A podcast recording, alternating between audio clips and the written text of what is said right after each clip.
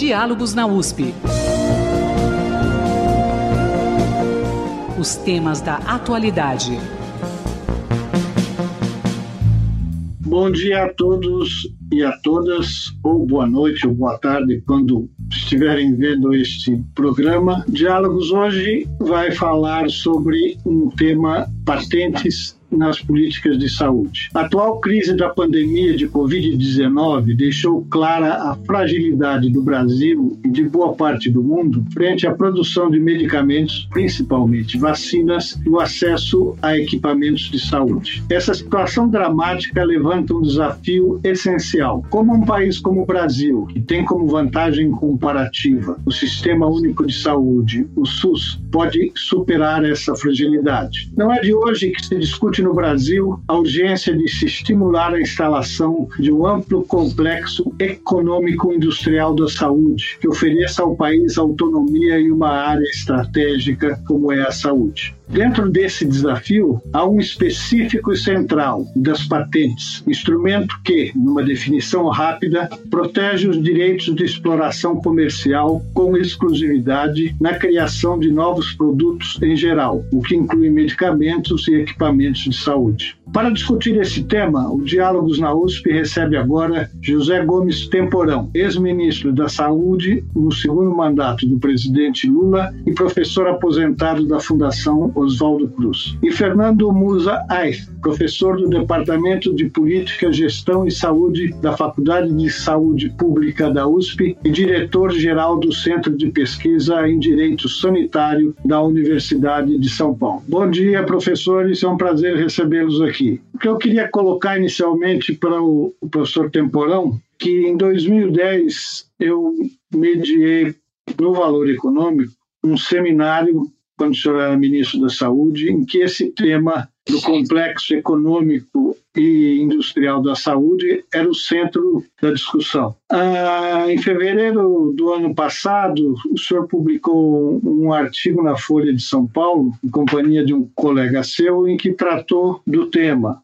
E a questão das patentes é um dos elementos importantes da possibilidade de que um complexo desse tipo ah, consiga operar com todas as disponibilidades de, de, de medicamentos, equipamentos e coisas desse tipo. Eu queria que o senhor discutir, é, colocasse um pouco o seu ponto de vista sobre essa questão do complexo econômico industrial da saúde e a urgente necessidade que o Brasil tem de uh, ter um ou aproveitar o que já tem e ampliá-lo dramaticamente. Pois não, com muito prazer. É, essa questão da vulnerabilidade tecnológica do sistema de saúde brasileiro, ela ficou muito evidente, né? No início do ano passado, com a dificuldade do Brasil de ter acesso a testes, equipamentos de proteção individual, insumos, respiradores, né? e agora, no início deste ano, em relação aos princípios ativos para a produção de vacinas. Né? Essa dependência brasileira de tecnologia desenvolvida fora é, deixou o Brasil de joelhos muito vulnerabilizado e muito fragilizado. Né? Agora, isso precisaria ser assim? Por que, que o Brasil é, apresenta essa fragilidade? Né? É, na, na, verdade, isso faz parte de um contexto muito, muito mais amplo. Né? No início, em meados dos anos 80 do século passado, as farmoquímicas brasileiras produziam metade dos princípios ativos para a produção de medicamentos no Brasil. E hoje nós não produzimos sequer 10%. Houve uma ampliação dessa vulnerabilidade. E o Brasil tem, de um lado, população, ou seja, tem escala e demanda, tem uma estrutura industrial que é a mais importante no contexto latino-americano, tem um conjunto de universidades e centros de pesquisa de excelência, boa capacidade para a realização de ensaios clínicos, né? uma agência reguladora respeitada nacional e internacionalmente, um sistema universal que atende todas as necessidades de 70% da população, agências de fomento como FINEP, CNPq, BNDES. Ou seja, nós temos todas as condições né, para dar conta dessa dualidade da saúde. Ou seja, ao mesmo tempo, política social fundamental para a melhoria das condições de vida, mas que tem uma dinâmica econômica própria. A saúde ela está atuando na fronteira do conhecimento. Novos materiais, microeletrônica, inteligência artificial, nanotecnologia. É 10% do PIB brasileiro. São cerca de 12 milhões de empregos diretos e indiretos, na saúde como um todo. A saúde é 30% do esforço brasileiro de pesquisa e desenvolvimento. Né? Então, uma política que se centre é, no poder de compra do Estado, né? com apoio dos órgãos de fomento como FINEP e BNDES, definição de prioridades com olhar epidemiológico e econômico, e parcerias entre empresas de capital nacional e empresas, laboratórios públicos e empresas multinacionais, né, é, seria extremamente importante. O Brasil precisa deixar de ser um absorvedor passivo de tecnologias desenvolvidas fora e tem que passar a disputar a fronteira tecnológica mundial. No caso que nós estamos vivendo agora de vacinas, por exemplo, essa fronteira tecnológica se desloca cada vez mais para frente. As novas vacinas baseadas em RNA, em uh, vetores virais, né, que estão sendo desenvolvidas e, e, e, que vão superar o paradigma tecnológico das vacinas, já estão su superando. Então, o Brasil não pode ficar fora desse contexto. Né? A arquitetura que deu origem ao Programa Nacional de Imunizações tem que se atualizar. E essa aceleração da mudança tecnológica encurtou esse tempo tecnológico que, de que o Brasil dispõe, aumentando a distância dos países desenvolvedores e o nosso país. Então, nós temos que construir, concluindo, no país uma capacidade tecnológica avançada e de inovação em produtos de saúde, vacinas, medicamentos, equipamentos de diagnóstico, testes, reagentes. Não, não podemos ser apenas consumidores passivos, temos que estar no restrito grupo de países que atuam na fronteira do conhecimento. Temos condições para isso, científicas e tecnológicas. Nos falta uma visão política de médio e longo prazo. Professor Fernando, senhor que atua linhas de pesquisa de direito à saúde e democracia sanitária, como que vê essa questão do ponto de vista que o professor Temporão colocou?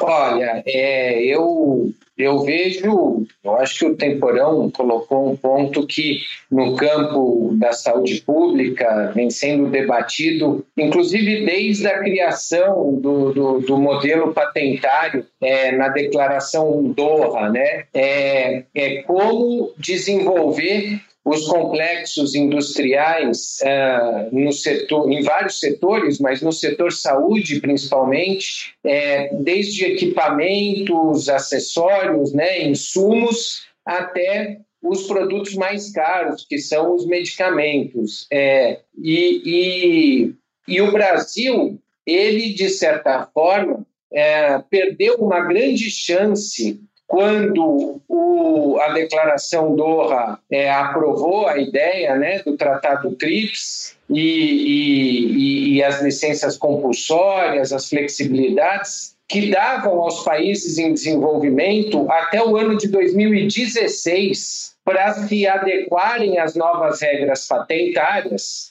E durante esse período, então, de 1997 até 2000 e e 16, o, o, os países poderiam desenvolver a sua indústria é, sem ter que pagar né, os royalties e as proteções patentárias previstas no TRIPS. Alguns países fizeram isso até o limite, como a Índia, e não é à toa que hoje o Brasil está aqui dependente de insumos da Índia, porque é, ao utilizar essa flexibilidade, é, a Índia conseguiu desenvolver a sua indústria, inclusive para a produção de medicamentos genéricos, é, quando a patente cai.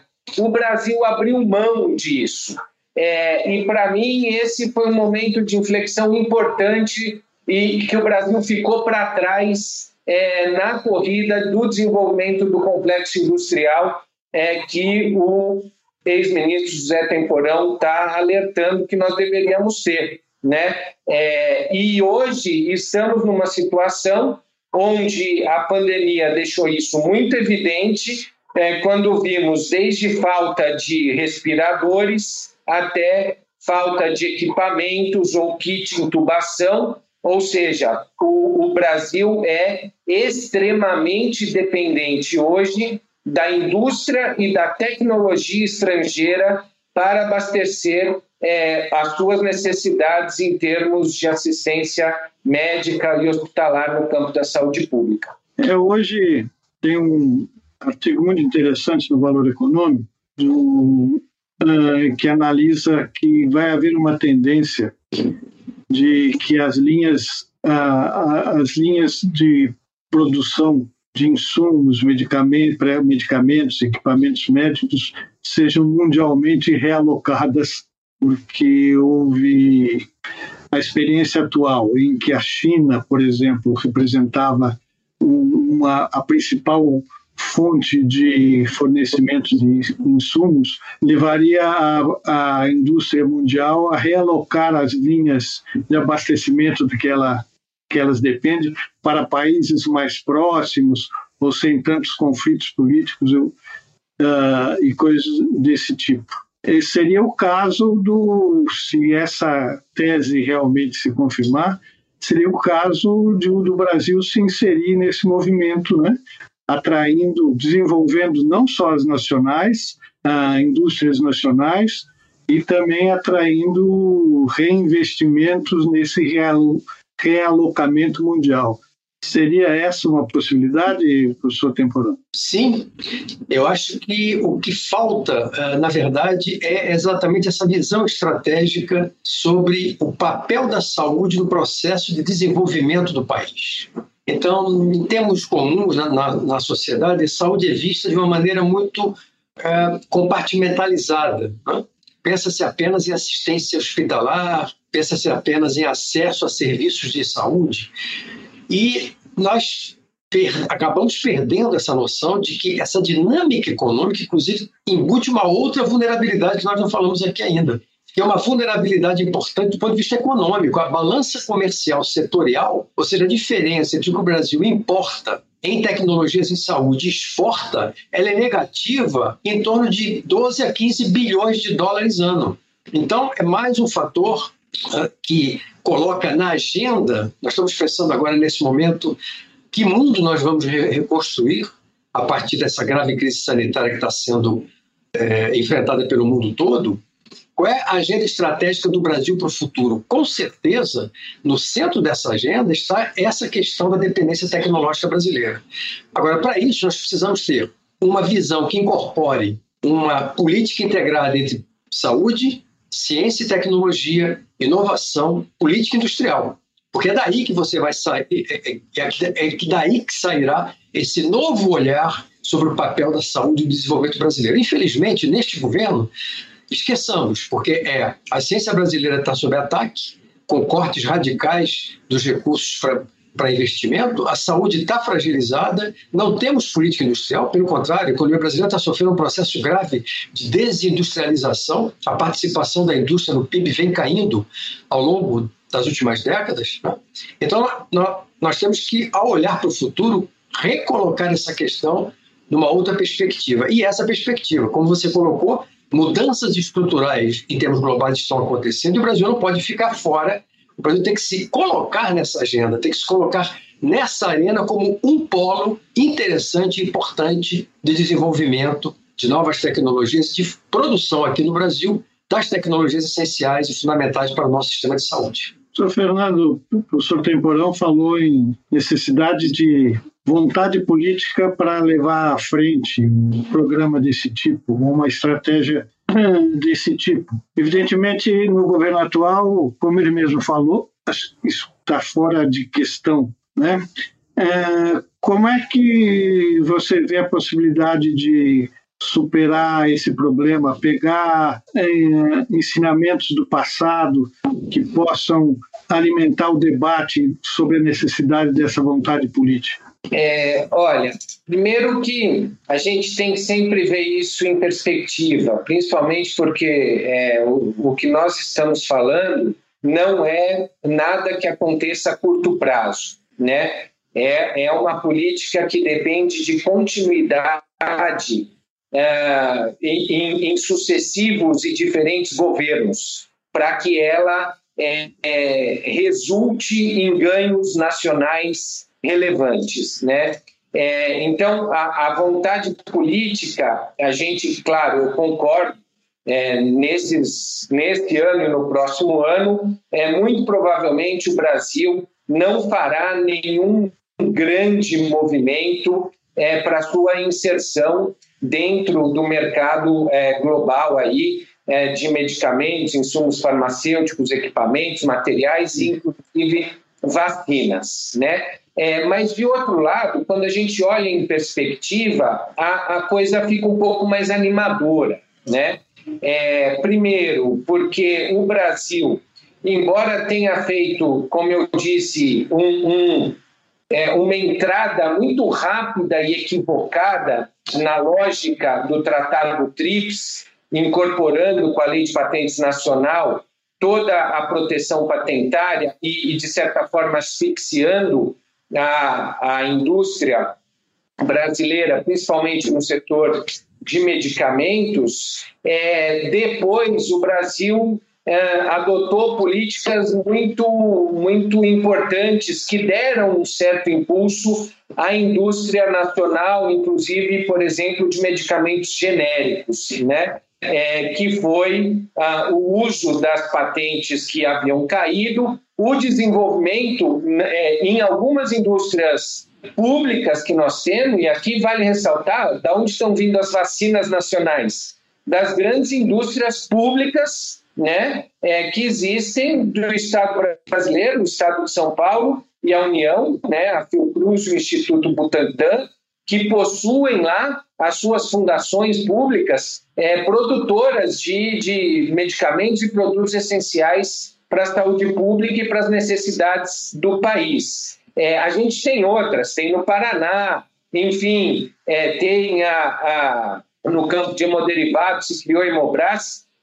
A questão é que essa política ela não, não foi num, num crescimento constante e numa lógica de investimento igual ao longo dos anos, né? É, e paralelamente no campo da ciência e tecnologia esse setor farmacêutico ele é extremamente dinâmico é, e as novidades no campo da saúde, hoje a gente, né, é, no, no, Centro de Direito Sanitário que eu coordeno, já temos um grupo de pesquisadores é, pesquisando o que a gente chama de saúde digital, que é o uso de, de inteligência artificial e dessas novas tecnologias nos dispositivos farmacêuticos, inclusive medicamentos, por exemplo, para diabetes, etc. É, então, no campo de inovação tecnológica, é, que é o que o Temporão falou, a gente também tem ficado para trás, principalmente desde 2014. Então, a gente pode dizer que a gente veio num, numa, num crescimento constante, embora com algumas desigualdades, né? De 97 para cá, é, até 2014. Em 2014, a gente tem uma ruptura do processo que vinha se construindo. Agora se fala, inclusive, em privatizar Hemobras e etc., né? É, e, e, e um total esgarçamento do financiamento para ciência e tecnologia, é, um, uma ausência de investimento, é, seja no setor público, na produção do setor público, seja em linhas de financiamento e incentivos para o crescimento da indústria nacional e que encontra ainda um gargalo importante no, na forma como o Brasil lê a lei de proteção patentária e, e na timidez que o Brasil tem para o uso das flexibilidades do Tratado TRIPS é, para fins do desenvolvimento de uma política nacional de saúde e de desenvolvimento do complexo industrial de saúde. Uh, sobre flexibilização, uh, eu lembro que, se eu estiver enganado, me corrijam, por favor, mas a abertura para os medicamentos similares no Brasil foi, se deu no governo militar ainda. Né? Se entendeu que era uma das, era uma das brechas que havia para haver uh, se produzir medicamentos aqui uh, no, no, Brasil e depois houve o, o, os passos seguintes que foi a, a introdução dos genéricos uma briga que começou no governo Itamar Franco e, e, depois uh, se consumou através de um projeto do Congresso que conseguiu introduzir os genéricos o, e através da produção de genéricos, várias ah, indústrias nacionais se capitalizaram. E hoje existe uma entidade, Farma Brasil, de 11 11 laboratórios nacionais que se dedicam à pesquisa uh, no país, ou seja, uh, e, e, começam a fazer pesquisa mesmo em medicamentos inovadores. Ou seja, o que eu estou contando aqui é uma história, uma história que vem desde o, desde o governo militar, né? E, e que chegou agora com 11 laboratórios tentando uh, uh, descobrir medicamentos e produzi-los no Brasil. Qual seria o próximo passo dentro dessa história para fortalecer a possibilidade de produção de medicamentos no Brasil, seja por indústrias nacionais, seja por laboratórios públicos, são importantes, ou em associações com laboratórios nacionais, professor Temporão? Em, em associação com laboratórios internacionais. É, daí eu acho que uma visão sobre a, a questão das vacinas pode nos ajudar. Está todo mundo discutindo vacina nesse momento. Né? O Brasil está com uma, uma das coberturas mais baixas em termos globais. Estamos aí com pouco mais de 10% da população brasileira com duas doses de vacina. É, é, chega a ser constrangedor. É, e para compreender isso, é, é, importante chamar atenção para um detalhe. Né? A indústria farmacêutica, em termos globais, ela se organiza em torno de três princípios centrais. Ela se organiza através de um alto investimento em ciência e tecnologia. As grandes indústrias investem 10, 15 ou mais do seu faturamento em inovação. Segundo, proteção patentária por longos períodos para os seus produtos. E terceiro, grandes investimentos em marketing. 20 anos atrás, a indústria de vacinas em termos globais era uma indústria completamente diferente do que é hoje. Hoje, a indústria de vacinas é parte da indústria farmacêutica. Né? Só para vocês terem uma ideia, o, o, o quinto segmento mais vendido em termos globais dentro do contexto da indústria farmacêutica são vacinas. Primeiro, são oncológicos, com 12% do mercado. Segundo, antirreumáticos, com 7%. Medicamentos para diabetes, 6%. Antivirais, 5%. E vacinas, com 3,4% do mercado global. E isso com com o que nós estamos vendo aí, com o lançamento de novas tecnologias em vacinas, isso vai aumentar. Quem é que domina o mercado mundial de, de vacinas?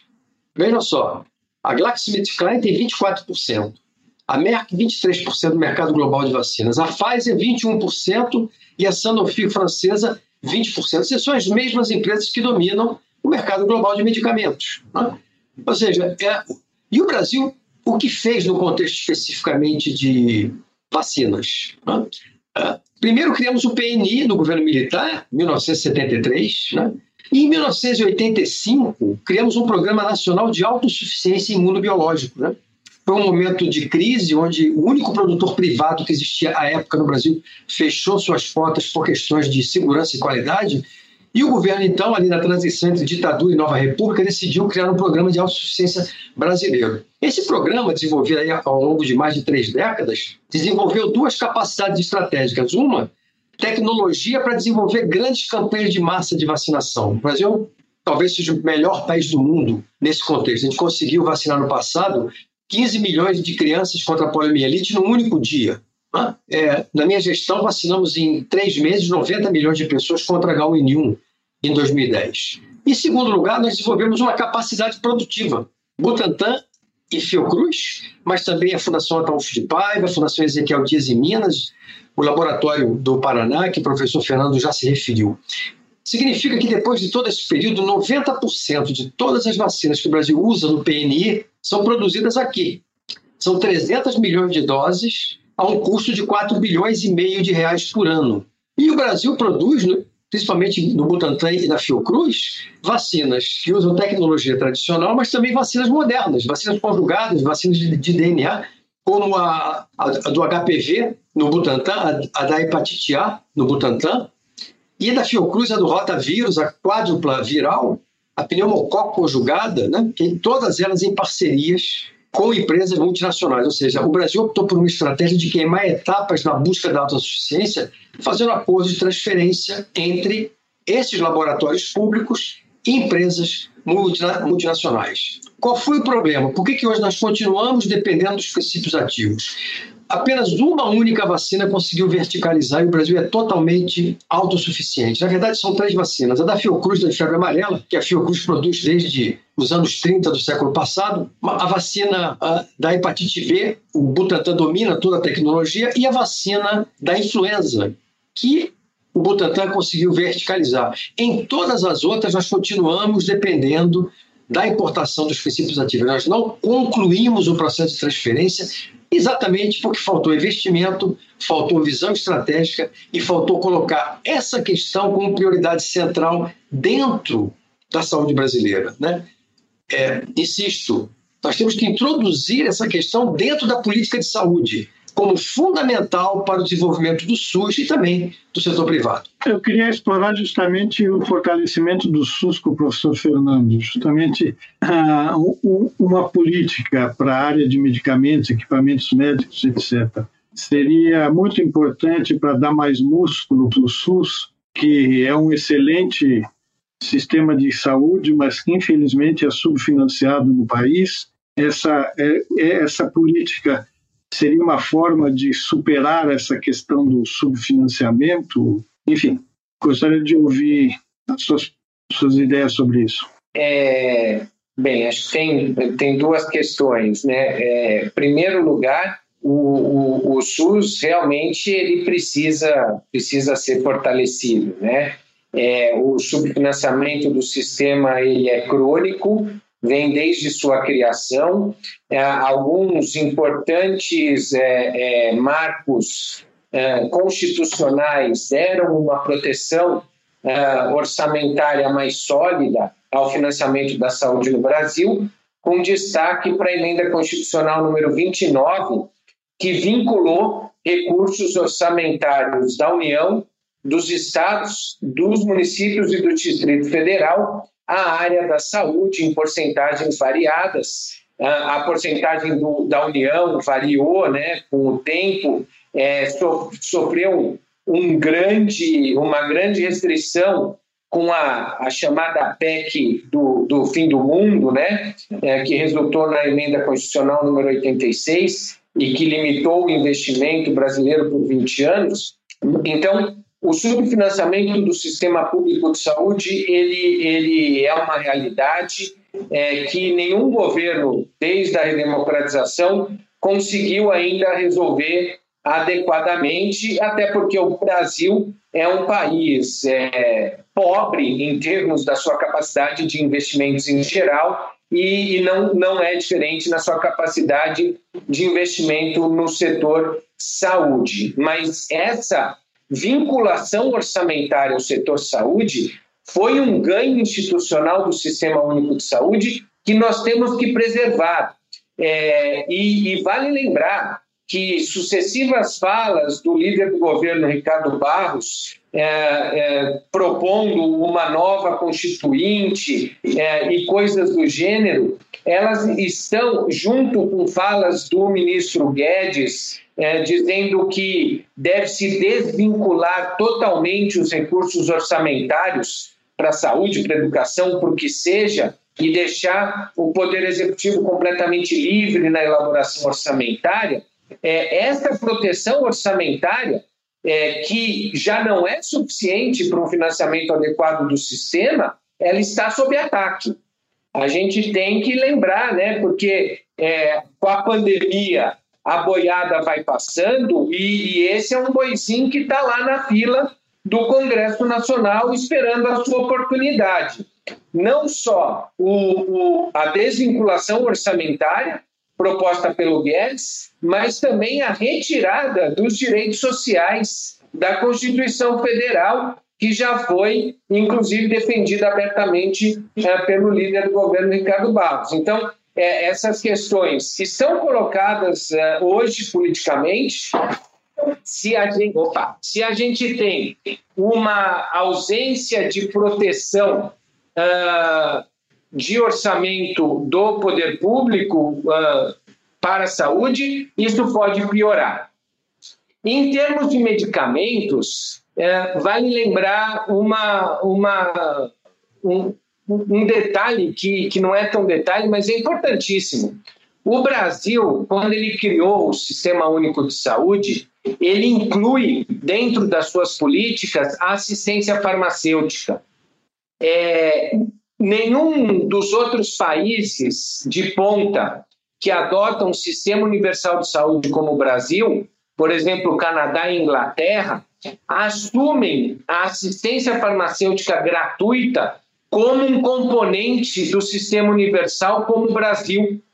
O Canadá não possui assistência farmacêutica no seu sistema público, é, e a Inglaterra funciona com um sistema de coparticipação, onde o cidadão entra, que seja com poucos recursos, mas ele entra é, com uma porcentagem do preço do medicamento.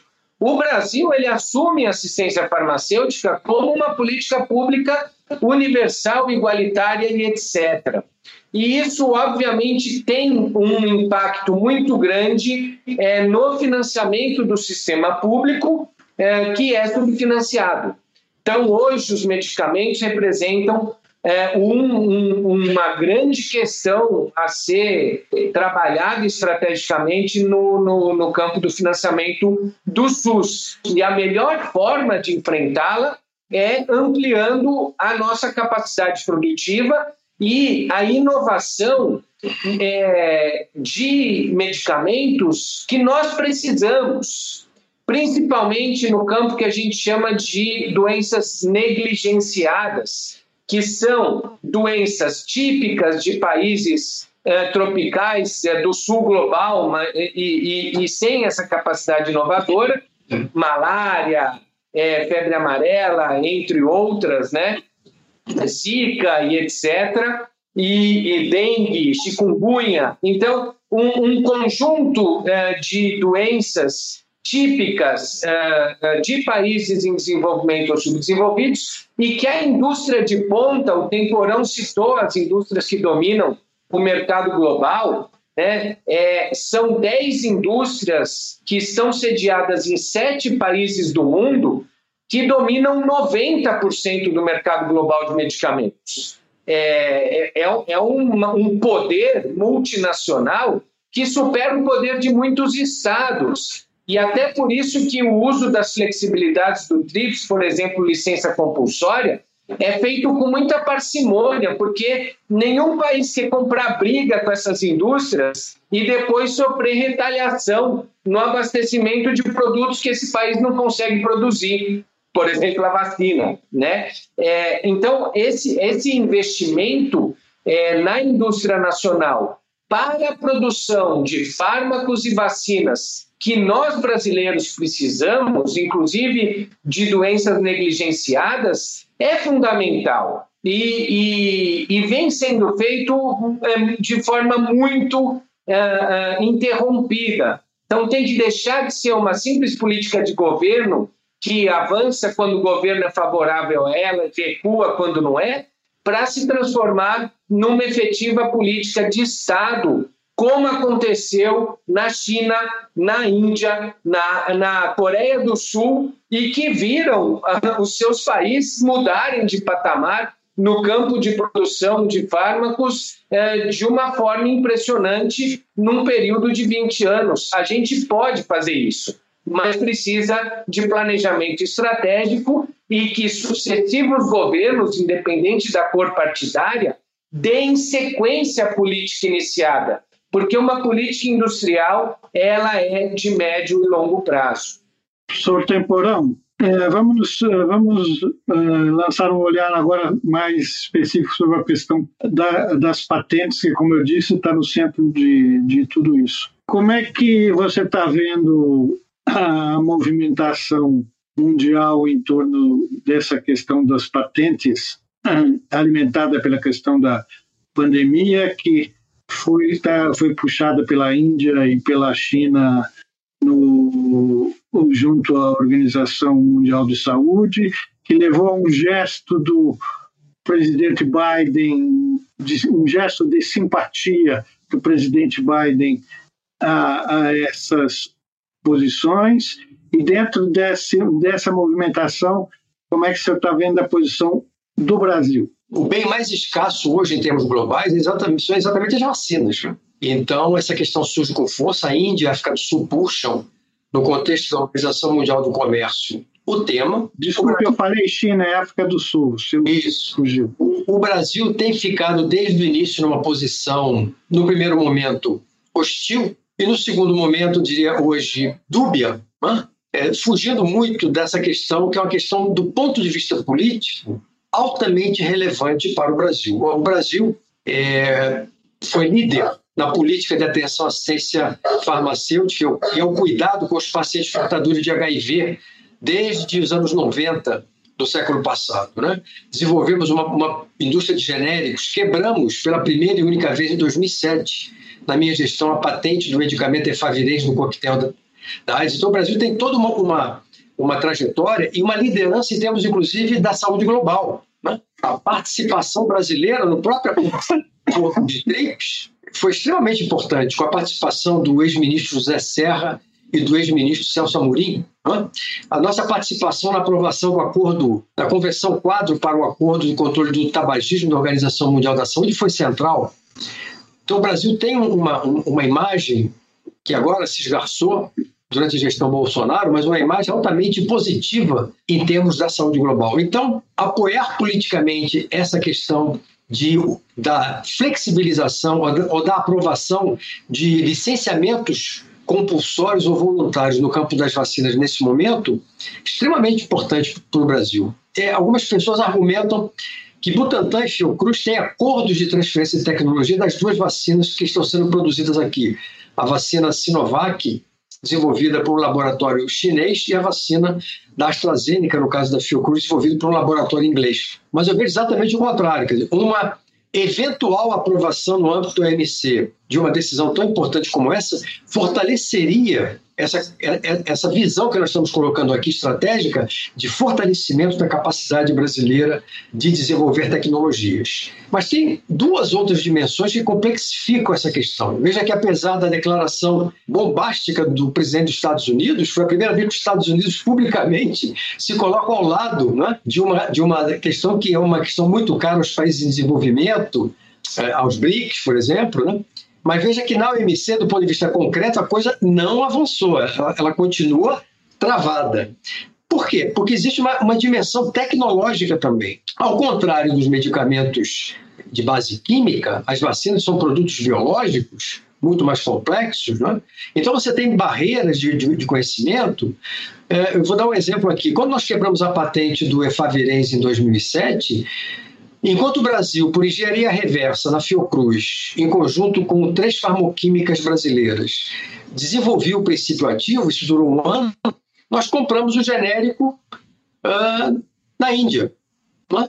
E, e garantimos, então, a continuidade do tratamento dos pacientes com HIV. No caso de vacinas, quais seriam os países que teriam condições de, da noite para o dia, produzir medicamentos similares, seriam biosimilares no caso, né? A uma vacina de RNA ou uma vacina de vetor viral. São pouquíssimos países que dominam essa tecnologia. Esse foi um dos argumentos que os contrários ao gesto do Biden tentaram usar para minar a proposta dele, né? Sim, mas por outro lado, existem vacinas como a do Butantan, cuja tecnologia é muito mais disseminada. As vacinas de vírus inativado, que poderia sim, você poderia multiplicar num prazo muito mais curto capacidade produtiva em vários países, né? Em desenvolvimento, por exemplo, para a produção dessa vacina, mas eu quero chamar a atenção que, mesmo que essa decisão seja tomada na OMC, o tempo entre a tomada de decisão e o início de produção de vacinas biosimilares em outros países, que não os países que hoje dominam as tecnologias, não é pequeno, é um tempo grande. E uma terceira dimensão, que ela é regulatória. Por quê? Porque esse produto biosimilar, essa vacina similar a vacina desenvolvida originalmente obrigatoriamente vai ter que fazer um teste de fase 3. Ou seja, ela vai ter que comprovar em milhares de pacientes que ela é segura e que ela tem os mesmo, o mesmo grau de proteção do produto de referência. O que, que significa isso? Seis a oito meses para fazer o teste fase 3 e alguma coisa em torno de 100 mil, 80 a 100 mil dólares para cada teste de fase 3. Então você tem uma dimensão política, você tem uma dimensão tecnológica a ser enfrentada e você tem também uma dimensão regulatória. Então, imaginar que essa decisão, em algum momento, se desse por consenso na OMC, um longo tempo decorreria entre a atual situação, onde um grupo muito pequeno de países detém essas tecnologias, e o momento seguinte, onde essa capacidade produtiva poderia, hipoteticamente, se disseminar. Professor Fernando, além do aspecto técnico, do ponto de vista legal, há, há dificuldades a serem vencidas ou o arcabouço legal internacional não, não seria um obstáculo? É, não, há enormes dificuldades, né? Como eu, eu, eu mencionei, é, o TRIPS ele organiza uma proteção patentária global é, que, que, que reduz a capacidade dos países pobres em desenvolvimento é, de copiarem ou, ou, utilizarem as próprias flexibilidades do TRIPS é, para, para desenvolver né, os seus produtos genéricos, é, é, por conta desse grande poder das indústrias multinacionais. Né? Então, em termos legais, a gente tem um tratado internacional que é muito forte, é, que inclui possibilidades de sanções diretas aos países que não observarem as proteções patentárias, mas que prevê flexibilidades. No entanto, essas flexibilidades são usadas com muita parcimônia, principalmente pelos países pobres, porque eles, de certa forma, é, eles vão bater com uma pena hoje, fazendo a licença compulsória de uma vacina, mas é, amanhã podem ser retalhados com a falta de abastecimento de vários outros medicamentos que essas indústrias produzem e fornecem para esses países. Então, essas flexibilidades, embora elas existam e sejam possíveis de serem utilizadas pelos países, elas só são utilizadas de fato por países que têm poder de fogo. Então, vale lembrar, né? Uh, Estados Unidos implantaram internamente a licença compulsória é, para a vacina da Pfizer, por exemplo. A Alemanha fez uso das flexibilidades do TRIPS uh, e, e alguns outros países também desenvolvidos já implantaram dentro dos seus ordenamentos jurídicos internos as flexibilidades relacionadas à licença compulsória. Por quê? Por duas razões. Uma, eles têm capacidade de fazer a cópia do produto patenteado, capacidade é, tecnológica, coisa que a gente ainda não tem. Segundo, eles têm poder econômico para fazer frente à indústria multinacional que eles estão peitando. Ou porque essa indústria é do próprio país, é, ou porque, enfim, aqueles mercados interessam muito as indústrias que é, detêm o mercado global de medicamentos. É, já os países subdesenvolvidos, eles não têm essa capacidade. O que, que eles começaram a fazer uso? Primeiro movimento né, foi uh, uma proposta feita pela Índia uh, e África do Sul na OMC, logo no começo da pandemia, uh, para que fosse feita uma resolução extraordinária na Organização Mundial de Comércio, é, fazendo uma flexibilidade global para a vacina da Covid. Ou seja, tirando esse peso dos países pobres em desenvolvimento, é, de fazer a quebra individualizada e jogando isso para uma lógica global. Então, a própria OMC ela defenderia a quebra dessa licença compulsória, né? É, e, e isso poderia ser feito dentro da escala global, utilizando indústrias com capacidades de cópia tecnológica em qualquer lugar do globo. Uh, Índia e África do Sul convidaram o Brasil para participar dessa iniciativa. O Brasil não aderiu, porque o então chanceler, né, Ernesto Araújo, na época, se gabava de ser totalmente alinhado aos Estados Unidos da América, é, principalmente o governo Trump, e, e, de ser um párea global e abandonou os seus parceiros estratégicos nesse campo, que era a Índia e África do Sul. É, num segundo momento, com é, que, que, o, que o professor Temporão lembrou, né, com essa iniciativa do Biden de apoiar a medida de Índia e África do Sul na OMC, a gente teve um novo grande movimento, né? É, que fala, alguns pensaram agora vai, mas surpreendentemente a Alemanha bloqueou. E dentro da OMC, entre outros países, mas principalmente a Alemanha, né? É que tem a BioNTech, tem interesse direto na proteção patentária da vacina é, bloqueou por várias razões. A Alemanha é um dos grandes produtores de medicamentos e vacinas do mundo e não interessa quebrar essa patente. É, e na OMC, a decisão tem que ser consensual. Basta ter um país é, que não adere para não passar essa medida no âmbito da OMC. Enfim, eu, particularmente, não estou muito otimista com o avançar dessa proposta global de quebra da patente das vacinas. É, onde a gente teve dois, duas novidades que podem ser interessantes, mas que não vão é, dialogar com a ideia de, de licença compulsória ou né, quebra de patente. Vão dialogar com a criação de fundos globais para a compra e produção dessas vacinas. Né? O primeiro movimento interessante que vale mencionar foi o G20, que ocorreu recentemente e é, que publicou a Declaração de Roma.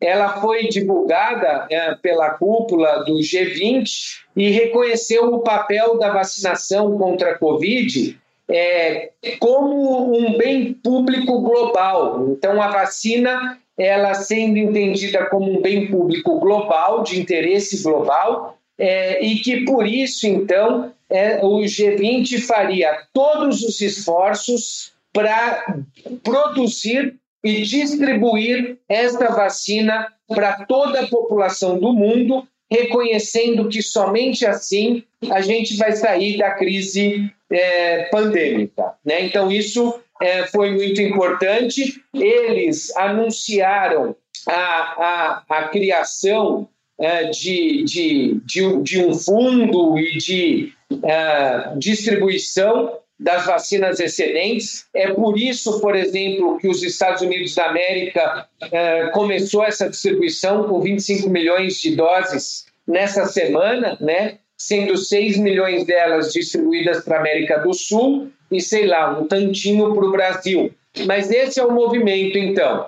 Uh, os países detentores das patentes e da capacidade produtiva estão se articulando para financiar a produção e a distribuição de vacinas em torno do mundo. O segundo movimento interessante, né, é, é, e que está terminando agora, é a Assembleia Geral da Organização Mundial de Saúde, né? É, onde, em primeiro lugar, é uma declaração conjunta feita pela diretora-gerente do Fundo Monetário Internacional, o FMI, pelo diretor-geral da Organização Mundial de Saúde, o Tedros Adhanom, uh, pelo uh, presidente do Banco Mundial, uh, David Malpass, e pelo diretor-geral da Organização Mundial de Comércio, o Ngozi Okonjo, é, eles fizeram uma declaração prevendo um fundo global de em torno de 50 bilhões de dólares norte-americanos, é, que seria suficiente para acabar com a pandemia no, no mundo é, e, e, e financiando, inclusive, a capacidade industrial nos países aí em desenvolvimento para a cópia das vacinas, mas não anunciando a quebra da, da patente anunciando que parte desse dinheiro servirá para pagar os royalties. Então, o que eles estão focando é tanto o G20 quanto a Assembleia Geral Mundial de Saúde, é, sabendo que a, a ideia de quebra de patente é muito, enfim, controversa globalmente, a aposta é criar um grande fundo global para investir em capacidade produtiva nos países, nos diversos países que podem ter isso, e o Brasil é um deles e tem que entrar pesado nisso, né? É, e investir é, nessa capacidade produtiva e de distribuição global, principalmente para os países subdesenvolvidos que sequer começaram a sua vacinação, como muitos países da África. Né? Então, esse é o movimento que a gente tem assistido e, e, eu acho que é mais por aí, e como o Biden, né? O Biden fez aquele discurso, mas com o, o a, a, resistência da Alemanha, principalmente, não voltou à carga e agora uh, os caminhos de cooperação internacional estão indo nesse sentido. Um grande fundo global para a distribuição da vacina e para investimento na capacidade produtiva em negociação de transferência tecnológica com as indústrias detentoras dessas inovações para a produção global da vacina e assim a gente sair da pandemia. Vamos ver se temos um avanço aí. Professor Temporal, o senhor falou em biosimilares. Biosimilares, eles correspondem ah, na biotecnologia aos similares e aos genéricos nos medicamentos de síntese química. Nós estamos avançando, o mundo está avançando cada vez mais na medicamentos de fundo biotecnológico. Esses medicamentos, eu suponho, são tecnologicamente mais complexos de, de, de serem desenvolvidos e o desenvolvimento da indústria farmacêutica certamente vai por aí. Dentro dessa perspectiva de produção no Brasil, o desafio da biotecnologia uh, aumenta os desafios para um parque nacional para produzir esses medicamentos? Sem dúvida. Eu acho que nós já abordamos aqui nessa nossa conversa alguns desses pontos. Né? Queria destacar uma coisa que o professor Fernando colocou anteriormente. É, o, o Ministério da Saúde do Brasil é um, é um dos poucos países do mundo que garante a assistência farmacêutica gratuita para todos os brasileiros para doenças crônicas de alto custo. Né? Hoje, o principal item de gasto dentro do orçamento do Ministério da Saúde em medicamentos são exatamente os medicamentos biológicos, né? que consomem acima de 80% do orçamento do Ministério da Saúde. Mas algumas coisas muito interessantes aconteceram nos últimos anos. Né? Em 2007, na minha gestão, nós, de maneira pioneira, né, iniciamos exatamente um olhar inovador sobre essa questão da dependência tecnológica brasileira no campo das tecnologias em saúde implementamos a política de fortalecimento do complexo econômico industrial da saúde. Conseguimos desenvolver várias parcerias entre laboratórios públicos brasileiros e empresas de capital nacional e de capital multinacional. Tudo isso foi interrompido a partir de 2016, mas alguns frutos ficaram essa experiência se soma às experiências anteriores né, no passado, dentro do próprio contexto da central de medicamentos durante a ditadura militar, e muita coisa se perdeu, mas ficou ficaram coisas importantes. Uma delas foi o apoio do BNDES e da FINEP e a criação de duas empresas, que são dois consórcios de empresas privadas de capital na, na, nacional, que nesse momento produzem já no Brasil dois bioprodutos para o tratamento de câncer. Então, veja, o Brasil tem todas as condições, como eu já me referi anteriormente, de romper essa dependência estratégica. Todas as condições. Mas, para isso, ele precisa, primeiro, considerar a saúde como fator central no processo de desenvolvimento brasileiro. Dois, considerar que temos que enfrentar a dependência econômica e tecnológica no, campo da indústria das saúdes. Terceiro, temos que utilizar o poder de compra do Estado nesse processo, inclusive com abordagens inovadoras, como encomendas tecnológicas, que é exatamente o que nós fizemos nesse contrato entre a AstraZeneca e a Fundação Oswaldo Cruz. Né? Utilizar os órgãos de fomento, como a, a FINEP e o BNDES, e temos que avançar o quê? Em aproximar o mundo da produção, o mundo da academia, o mundo da bancada e o mundo da indústria.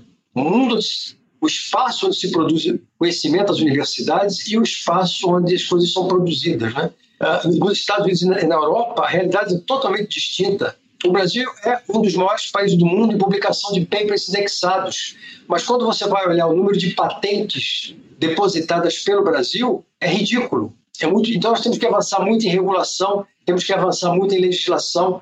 E você tem toda a razão, a, a, bio, a bioindústria ela é central nesse processo. Mas também não vamos minimizar o que já conseguimos construir. Veja, um exemplo prático. Sim, o Brasil depende dos princípios ativos importados da China e da Índia para a produção das, das, vacinas. Mas se não tivéssemos investido 30 anos numa capacidade tecnológica e científica em Butantan e Manguinhos, hoje nós não teríamos vacinado sequer 1% da população brasileira contra a Covid-19.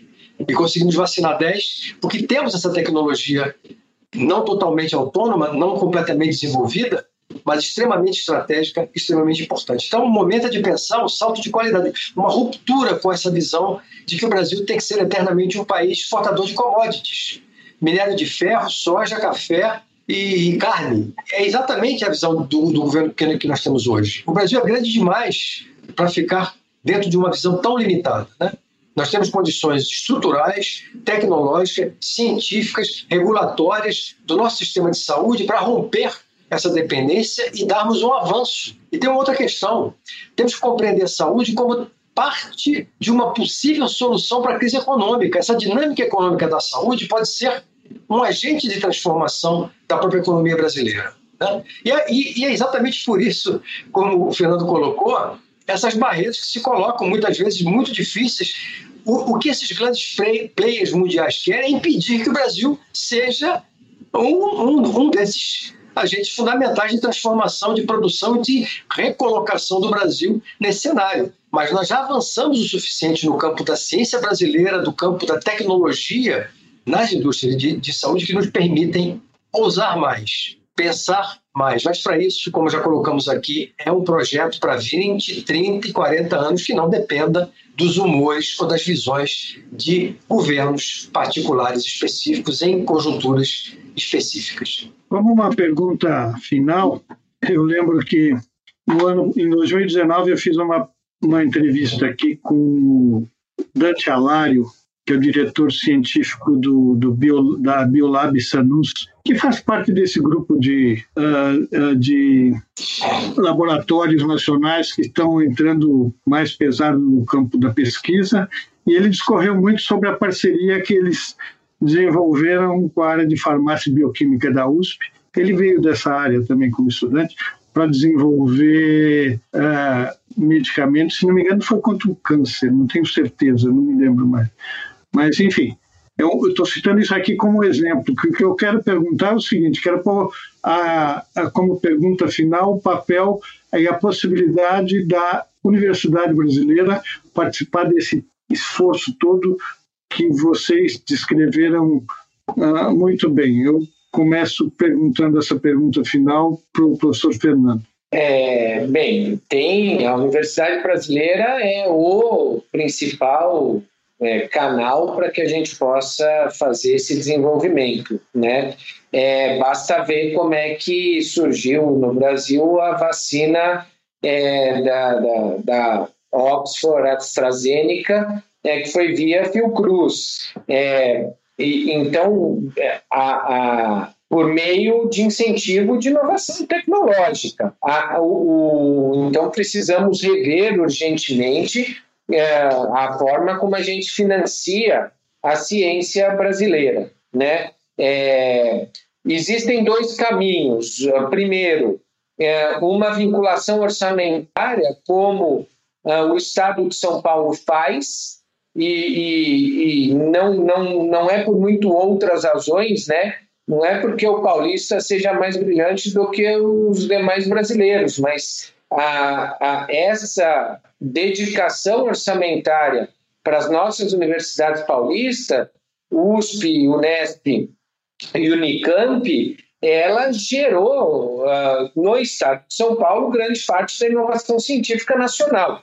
Isso tem que ser replicado em outros estados e principalmente no nível federal para garantir, é, como a gente teve uma melhoria é, visível de financiamento da saúde quando houve a vinculação orçamentária é, pela emenda constitucional 29, é, uma vinculação ao desenvolvimento científico e tecnológico é fundamental para evitar o que a gente está vendo agora, né? Um, um, sangramento não só do financiamento, né? Tenho alunos que perderam bolsa, é, que estão lá, enfim, no meio, estavam no meio do, do, da pesquisa na Europa ou, ou, ou, no Canadá e de repente tiveram cortadas suas bolsas científicas. Então você precisa é, das universidades, mas com um. Agora as universidades federais estão com problema de orçamento até para fechar o ano, pagar professor, limpeza e, e, e manutenção né, do seu, do, do, da sua estrutura, né? É, assim, não tem como, as universidades é, não vão conseguir contribuir, mas elas têm total capacidade para isso, é, mantendo um financiamento adequado. De outro lado, ampliar as possibilidades de parceria com o setor privado, né? É, e aqui uh, existe uma certa, em certos setores até da saúde pública, uma demonização do privado é, como algo ruim intrinsecamente à saúde pública. E a gente sabe que não é assim, né? Nem tudo que é público é bom e nem tudo que é privado é bom e, e, e também nem tudo que é público é ruim, nem tudo que é privado é ruim, né? É, e a gente sabe que a, a iniciativa privada tem certas capacidades de inovação, principalmente de enxergar é, o que pode ter mercado, patenteabilidade e essas coisas, e, e se juntando à expertise de inovação é, teórica e científica da universidade, gerar novas patentes e uma nova dinâmica. É, então, você fazer parcerias, universidade, empresas e Estado é o, o, um caminho fundamental para a gente redescobrir uh, a, a, forma de inovação tecnológica no nosso país e, e para sair desse ciclo triste que a gente vem aprofundando, como o Temporão mencionou, uh, de, de, de sermos eternos, eternos servidores de commodities uh, para os países desenvolvidos a preços baixíssimos e depois comprando esses produtos com valor agregado altíssimo é, e, e, reduzindo ainda mais nossas capacidades de investimento. Né? É, vale lembrar que nesse campo dos medicamentos biológicos que você estava mencionando, é, essas indústrias elas estão vindo com preços absurdos. Então, também precisamos desenvolver nossa capacidade regulatória aqui, inclusive de controle e, e, melhoria da capacidade de compra do Estado. Né? Então, produtos que entram com, com tratamentos a 12, 15 milhões de reais, é, e, e nem é para garantir necessariamente a cura, às vezes é para ter uma, uma melhoria de qualidade de vida daquele paciente é, enfim, claro, tudo que é bom para o paciente é bem-vindo, mas a que custo? E, e, se esses custos que as indústrias estão uh, explorando são, são minimamente justos, né? Então, é, continuar investindo, é, é, a gente se aliar novamente com os nossos tradicionais parceiros nesse caminho, que são os BRICS, né? É, e dos BRICS, veja, Rússia e Índia deram passos à frente, a, a Rússia e China, e, e, Índia também, né? Estão muito à frente de Brasil e África do Sul. A Índia com a produção dos insumos, a China com a patente de vacinas e a Rússia aí com a Sputnik, enfim, hoje a Anvisa vai decidir sobre ela, mas tem demonstrado que tem eficácia e segurança é, e, e, capacidade de entrar aí nesse jogo global das vacinas. Quer dizer, dos BRICS, que nós éramos é, é uma das estrelas, a gente está ficando junto com a África do Sul. É, e isso é uma, um erro político estratégico do Brasil, é, que a gente sabe nasce, quando nasce, nasce a partir da grande crise em 2014 e vem só se agravando e nós vamos completar uma década nessa. Uma década tá, está nos deixando muitas casinhas para trás, mas nós não precisamos ficar para sempre assim. A gente sabe o caminho, né? É, investir nas universidades, é, investir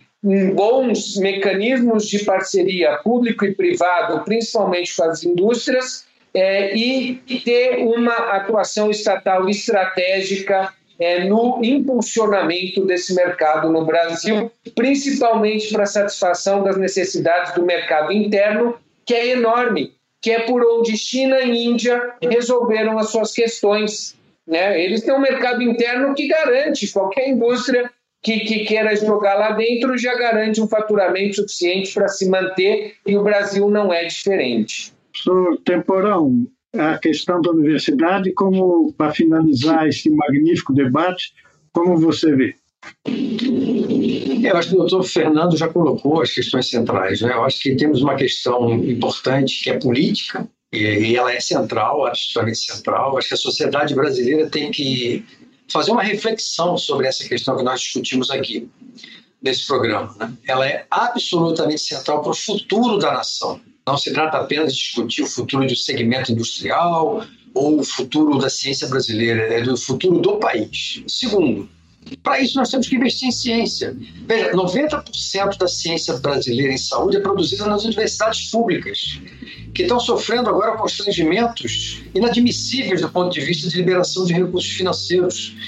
Nós deveríamos estar gastando aí 3% do PIB em pesquisa, estamos gastando pouco mais de um, e numa inflexão negativa de redução de cortes. Né? Segundo, nós temos que mudar o ambiente regulatório, ou seja, as políticas que facilitem essa aproximação entre as indústrias inovadoras, o Estado e as universidades. Né? Isso é fundamental. Né? Nós, temos que, nós temos que ser mais ousados nesse campo. Concordo totalmente com essa demonização do que é privado. Ora, bolas, o Brasil nesse momento está precisando de, de, capitalismo mais moderno, né? mais contemporâneo. Então, nós temos sim que nos associar a empresas inovadoras que queiram produzir aqui, que queiram desenvolver aqui, que queiram reduzir essa dependência tecnológica brasileira. Então, eu acho que, é, fechando, é, é por aí, é investindo na, na, ciência, é investindo, aperfeiçoando o aparato regulatório, é recolocando o Brasil, concordo também, nesse cenário internacional, que nós nos afastamos completamente. Nós perdemos aí décadas de investimento queimamos capital. Né? É, infelizmente, nos últimos anos, o Brasil virou um párea em termos globais. O, o, chanceler que foi demitido, ele era motivo de chacota e riso nos corredores do Itamaraty. É assim que a gente deve se referir a essa figura nefasta. Né? Então, a minha expectativa é que a gente consiga superar claro, no outro governo, não neste governo, porque é, a essência deste governo é negar, é negar a ciência, é, é atacar a ciência, é destruir a política industrial brasileira, é destruir a soberania brasileira. Mas no outro governo, nós temos, concordando com, com o professor Fernando colocou, sabemos o que fazer e por onde caminhar nesse processo, para reverter esse processo de dependência. Professor José Gomes Temporão e professor Fernando Musaes, muito obrigado pela participação desse debate profundamente esclarecedor sobre temas fundamentais para o futuro do Brasil. Esperamos nos encontrar umas próximas oportunidades para ver se discutimos questões além dessa, com novidades e coisas melhores e mais promissoras. Muito obrigado aos senhores, muito obrigado ao público que nos assistiu. Diálogos na USP. os temas da atualidade.